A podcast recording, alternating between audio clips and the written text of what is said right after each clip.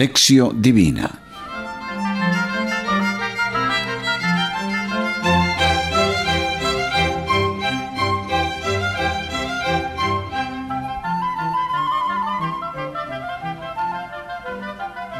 Miércoles 4 de octubre, vigésimo sexta semana del tiempo ordinario, fiesta de San Francisco de Asís.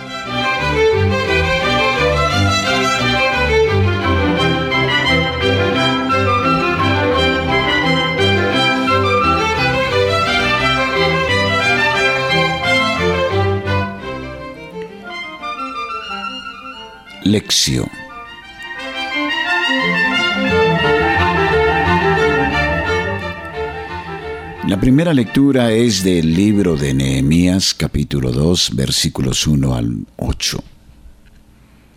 En el mes de Nisán del año vigésimo del reinado de Artajerjes, tomé el vino y se lo serví al rey en mi calidad de copero.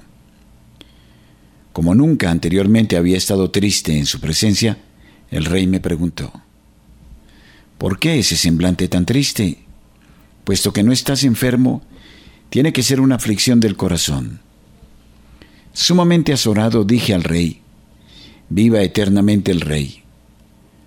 ¿Cómo no ha de estar triste mi semblante cuando la ciudad que guarda las tumbas de mis antepasados está destruida y sus puertas quemadas? Me preguntó el rey, ¿qué es lo que quieres?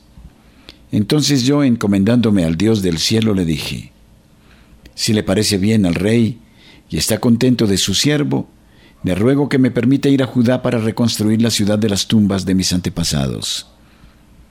El rey que tenía a la reina sentada a su lado me preguntó, ¿Cuánto durará tu viaje y para cuándo piensas volver? Yo le indiqué una fecha que le pareció bien y me autorizó a realizar el viaje. Me atreví a decirle todavía, si le parece bien al rey, podría darme cartas para los gobernadores del territorio del otro lado del Éufrates, a fin de que me faciliten el viaje hasta Judá. También una carta para Asaf, el encargado de los bosques reales, para que me proporcione madera de construcción para las puertas de la ciudadela del templo, para la muralla de la ciudad y la casa que voy a ocupar. El rey accedió a ello porque mi Dios me protegía con toda su bondad. Palabra de Dios, te alabamos Señor.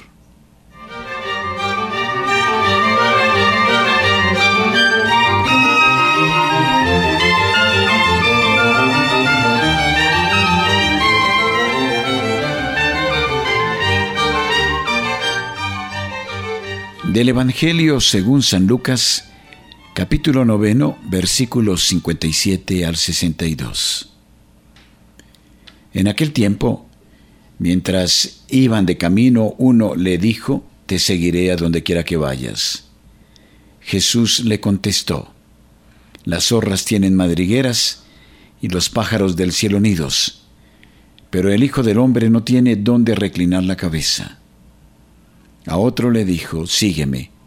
Él replicó, Señor, déjame ir antes a enterrar a mi padre. Jesús le respondió, Deja que los muertos entierren a sus muertos. Tú ve a anunciar el reino de Dios. Otro le dijo, Te seguiré, Señor, pero déjame despedirme primero de mi familia. Jesús le contestó, El que pone la mano en el arado y mira hacia atrás, no es apto para el reino de Dios. Palabra del Señor. Gloria a ti, Señor Jesús.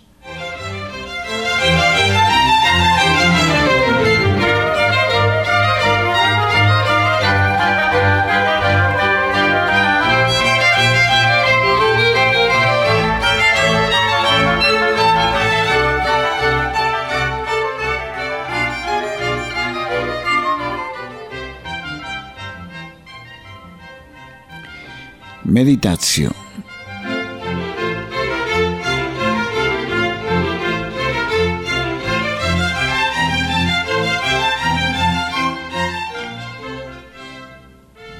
El personaje de Nehemías subentra en el de Esdras y plantea numerosos problemas a la cronología de ambos personajes y a las relaciones entre ellos. De todos modos, aparece aquí una comparación implícita entre ambos a través de una serie de paralelismos y contrastes. Los dos tienen que hacer frente a las dificultades y a la oposición de los vecinos, a la obra de la reconstrucción del templo, en el primer caso, y a la reconstrucción de la ciudad en el segundo.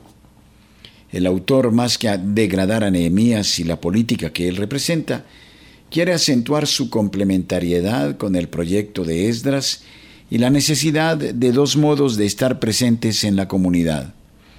Esdras estaba más preocupado por la reconstrucción religiosa del pueblo y Nehemías por su reconstrucción civil. La memoria de Nehemías narrada en primera persona es atribuida al final de la presencia protectora y providente de Dios, a la mano benéfica con la que Yahvé guía a los protagonistas de la reconstrucción del pueblo. También está implícito el motivo de la necesidad de superar las vacilaciones personales, de vencer el temor por la propia vida y por la propia fortuna, de estar dispuestos a sacrificarlo todo, incluso las comunidades, por la causa del pueblo de Dios. De este modo Nehemías arriesga la vida, mostrándose triste ante el rey, pero al final el atrevimiento del que hace gala en su discurso le permite obtener las credenciales que le permitan reconstruir la ciudad. El motivo es semejante al de Ageo, la necesidad de anteponer la causa del pueblo de Dios a nuestro propio bien particular.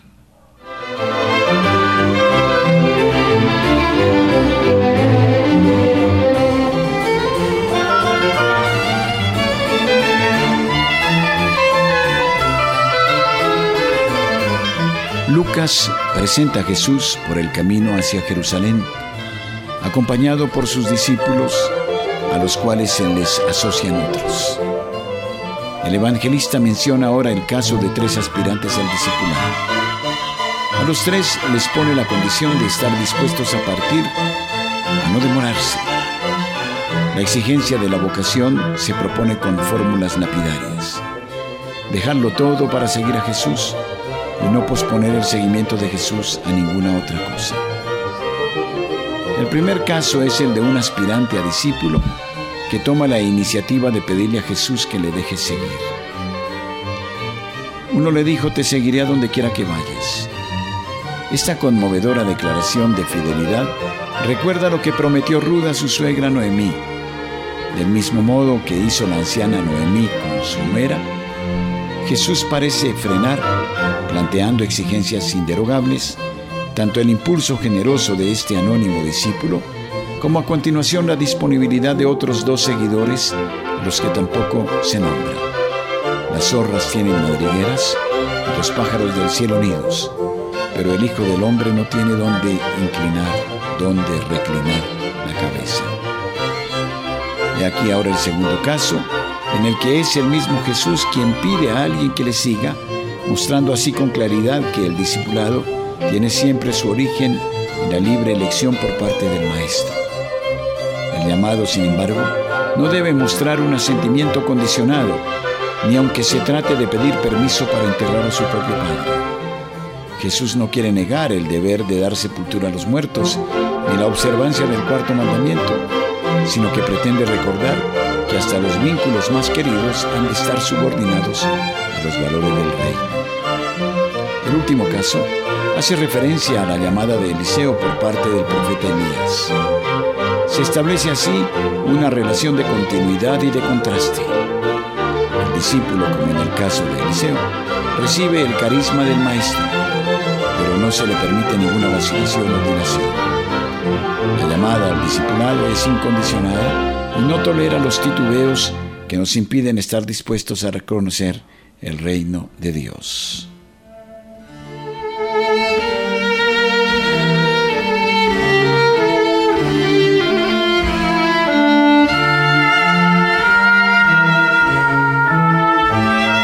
Oración.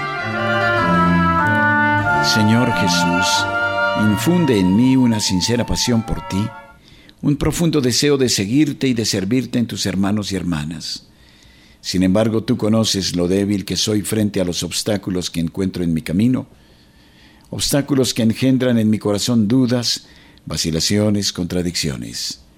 Revísteme, pues, de tu fuerza, para que no ponga la mano en el arado y después por cansancio u otro motivo acabe por volverme atrás. Concédeme, Señor, un corazón indiviso que sepa reconocerte en todo instante como el Señor de mi vida, y no se deje arrastrar por distracciones, afanes o embriagueces.